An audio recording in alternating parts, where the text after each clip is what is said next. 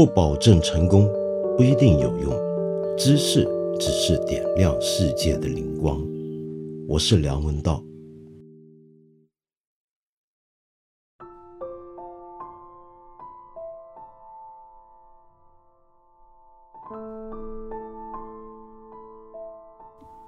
最近两天，我发现有很多朋友在称赞日本人，因为呢，这一回当我们在面对新冠肺炎的时候呢，日本政府跟社会方方面面好像都给了我们很多热情的援助，尤其让一些人觉得分外感动的地方呢，是送来给我们的救援物资上面居然出现了一些汉诗，而且用的很贴切，比如说。日本的汉语教学考试机构送来的东西上面就有几个字“山川异域，风月同天”，那么这是标准的日本自己的汉诗。另外一个呢，就尤其让很多中国人有一种特殊的感觉升起，那就是日本的人心会寄来的一些的防护服。那你想想看，那是给医护人员用的防护服，结果那个盒子上面写什么呢？岂曰无衣，与子同裳。那么，这当然是来自我们《诗经》的句子。首先呢，我要先泼一下冷水。就这个人心会啊，其实呢，虽然是个在日本的机构，但它向来做的就是中日之间的医疗友好的互助。其中呢，有相当多的中国人在那，所以呢，这个“岂曰无衣，与子同赏”是不是真的是日本人？想出来要这么写在救援物资的箱子上面，我觉得还很难说。而且呢，我要坦白讲，日本虽然呃也还有汉字教育，那么有部分人还会学一些汉文，但是以我所知，日本的一般人对《诗经》的熟悉程度恐怕还不到这个程度。大家不要那么震撼，觉得日本人懂《诗经》都比我们还厉害了，没那么厉害。虽然呢，《诗经》在日本历史上当然是有影响。你比如说，日本的富山县不是有个城市叫高冈吗？这个“高冈”这个字其实就是来自《诗经》。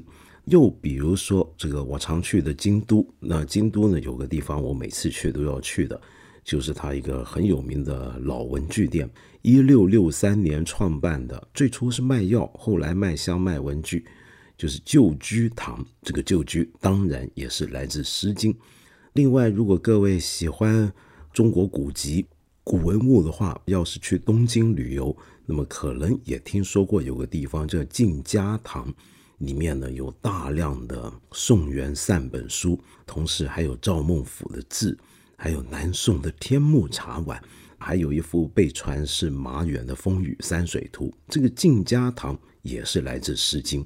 说起来，日本的《诗经》的接受史也挺有趣。我们知道日本的独特的自己的诗文，那就是他们的和歌。而第一部日本和歌集，那就是《万叶集》。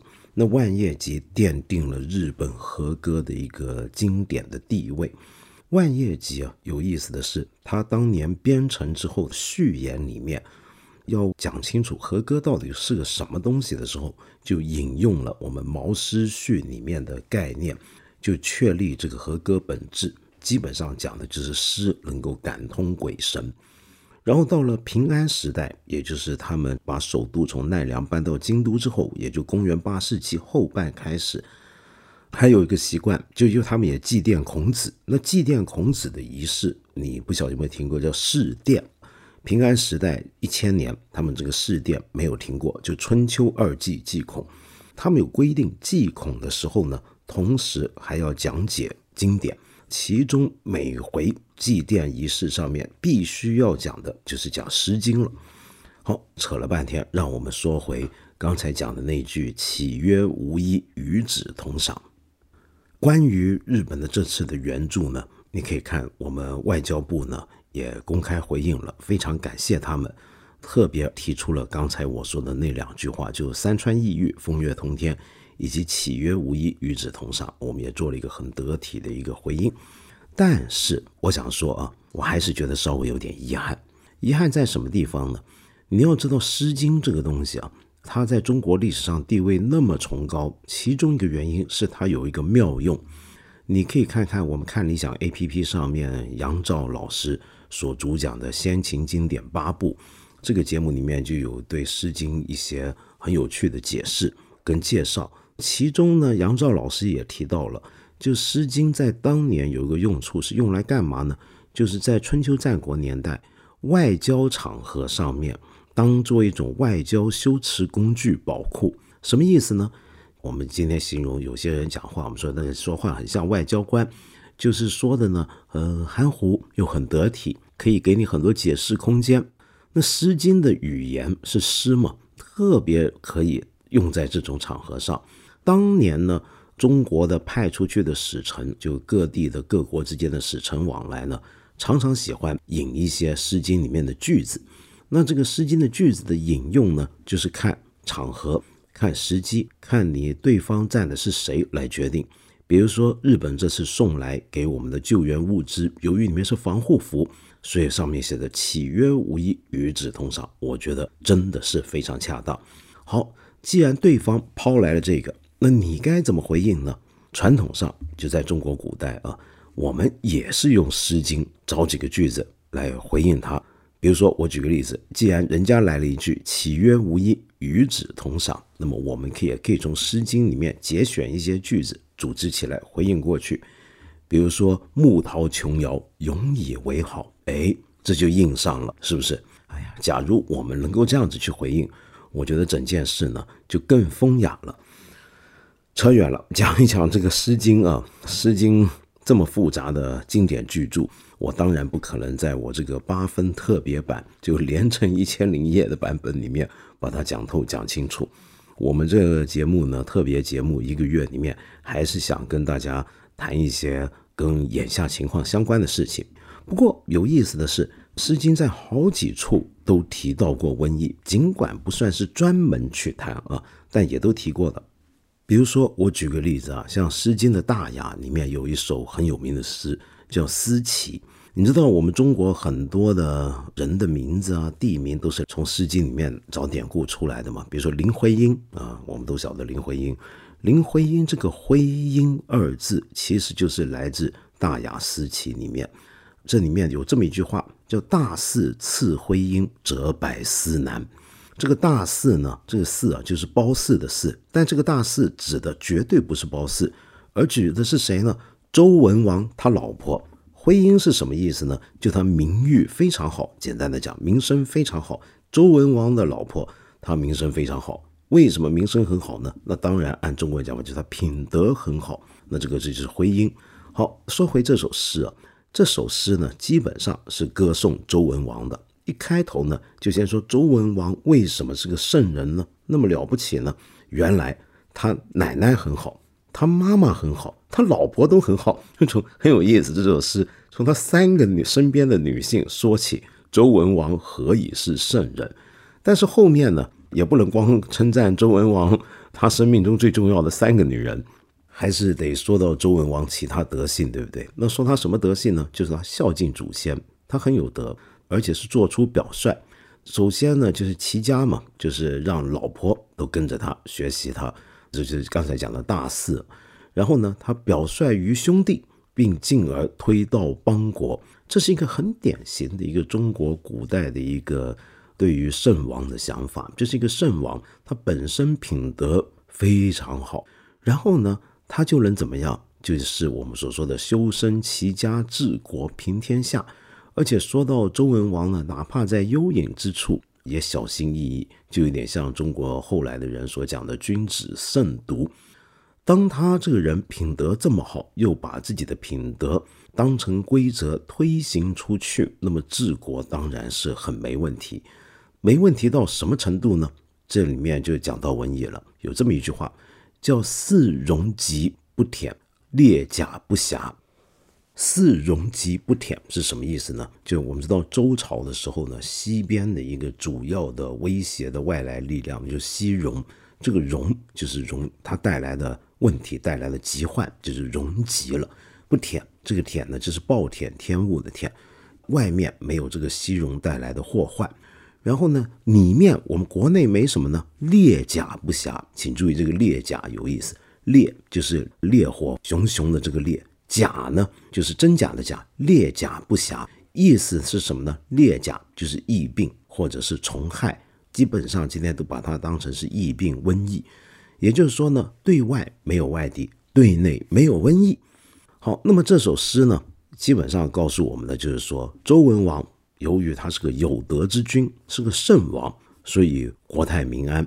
国泰民安到什么地步呢？就连瘟疫都不会有。这首诗有意思的地方就在这，它只是出一个中国古人怎么看瘟疫这件事的一种观念。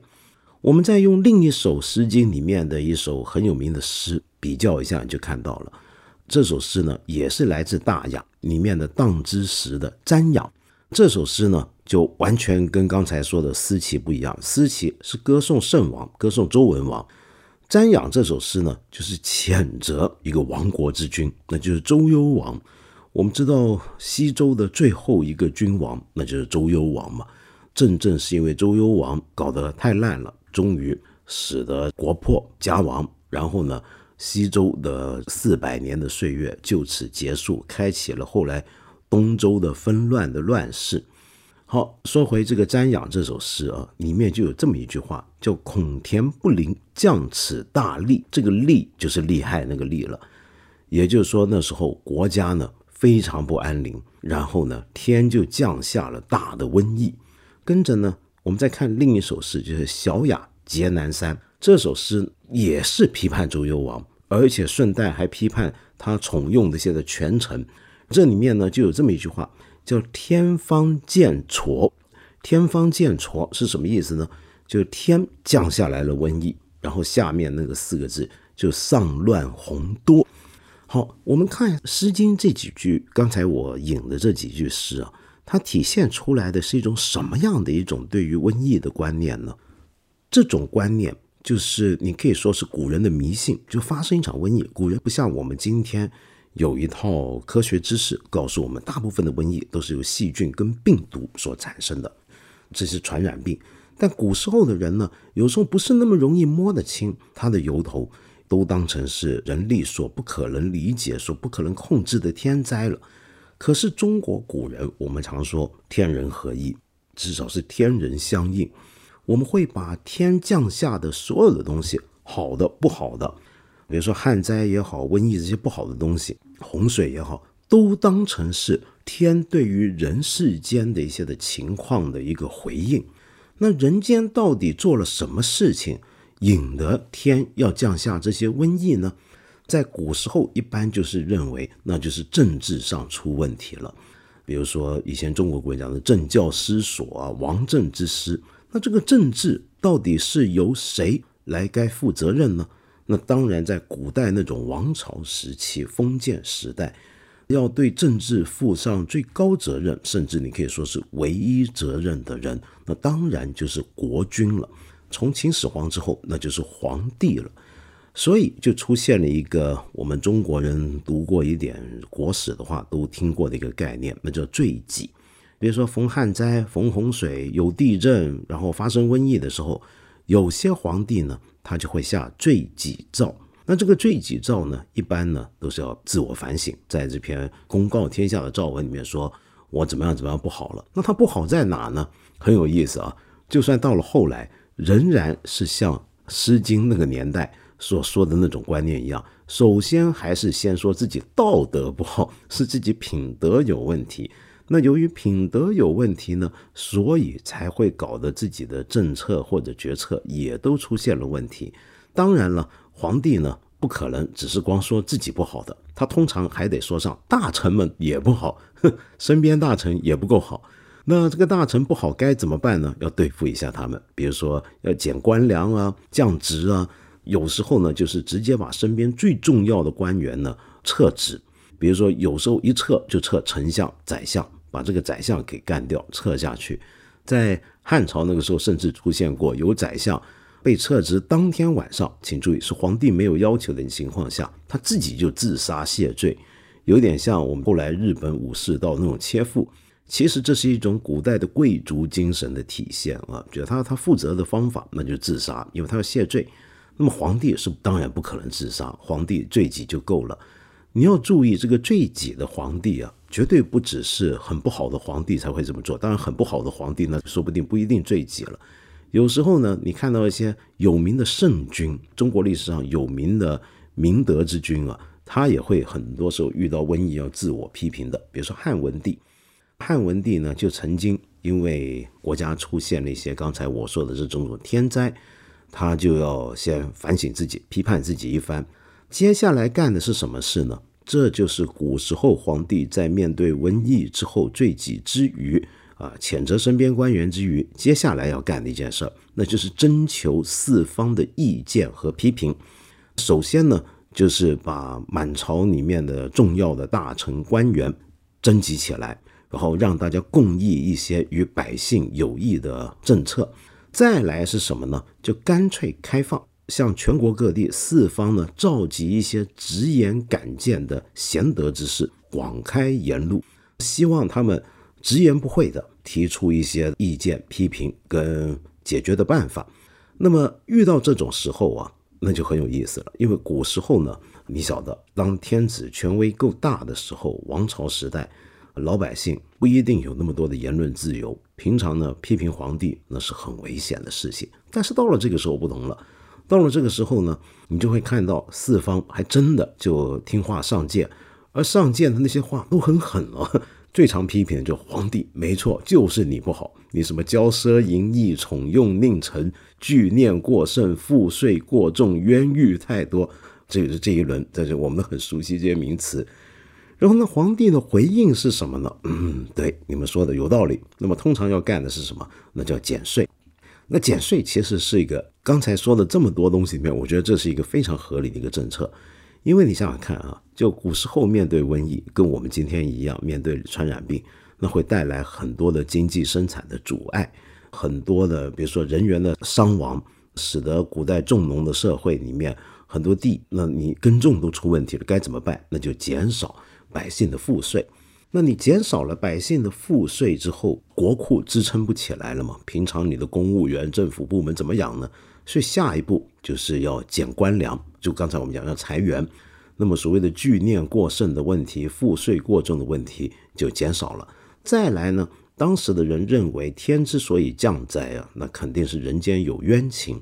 刚才我不是讲过什么批判皇帝底下冤狱太多，所以接下来呢就一定要搞平反，平反一些冤狱。当然也不可能那么多的案子都全部翻出来看一遍有没有含冤的人。所以很多时候会有特色，那是大赦。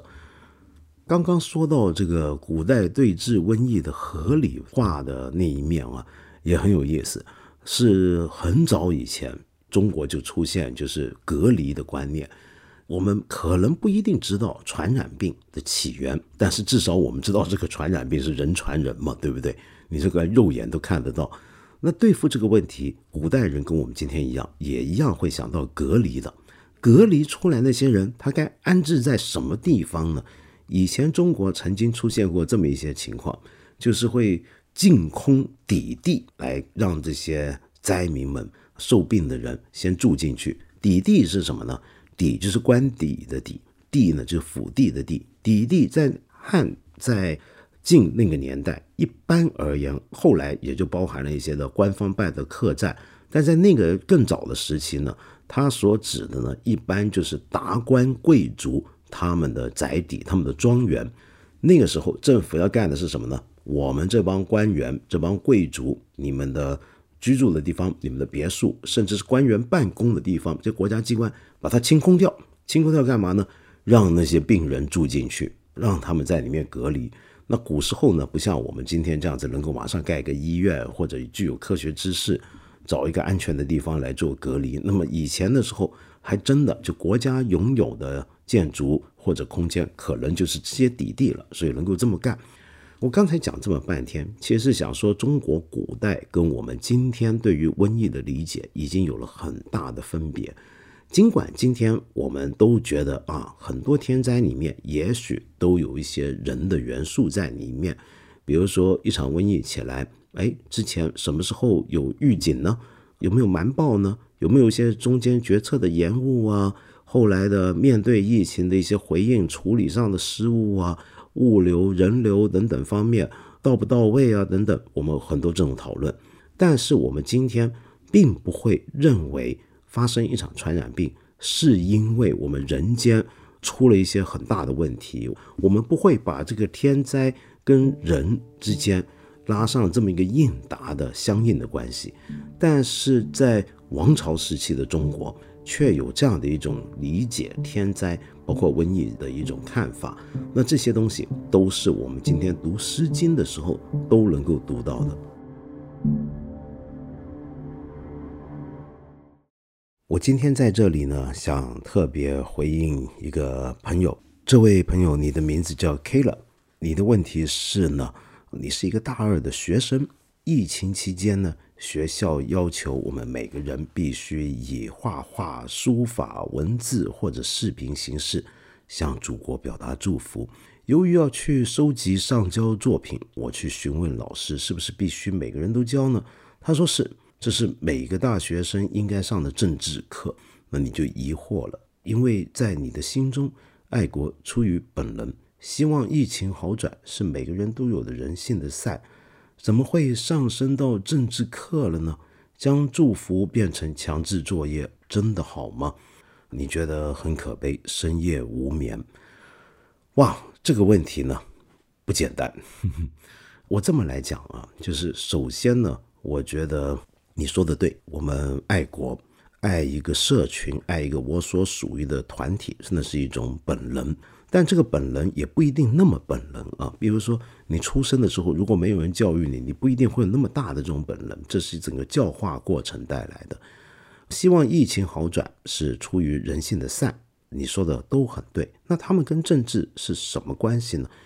首先，我想说，呃，我们今天常说我们要祝福祖国，我们要祝福我们的民族，这种讲法呢，并不是不对的，只不过呢，这个还不够。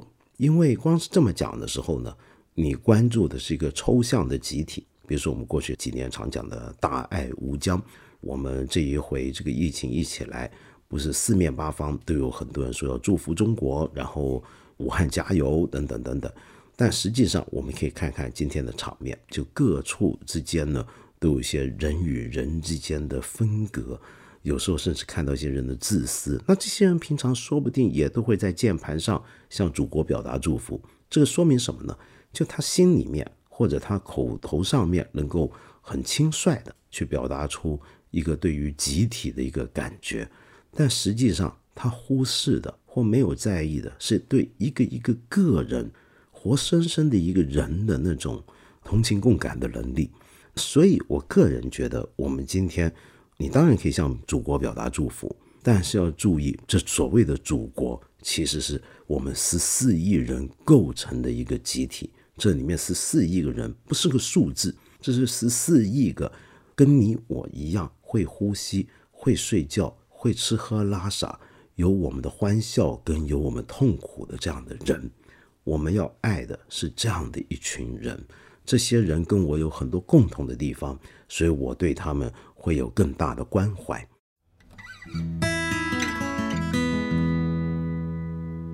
今天差点忘了说一件事情：二月十号开始，每天晚上的八点，我们八分这个节目有一个特别版本，会每天更新，持续总共三十天。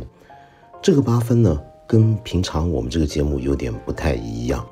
大部分时候，我可能会在这里介绍一些书，读一些书。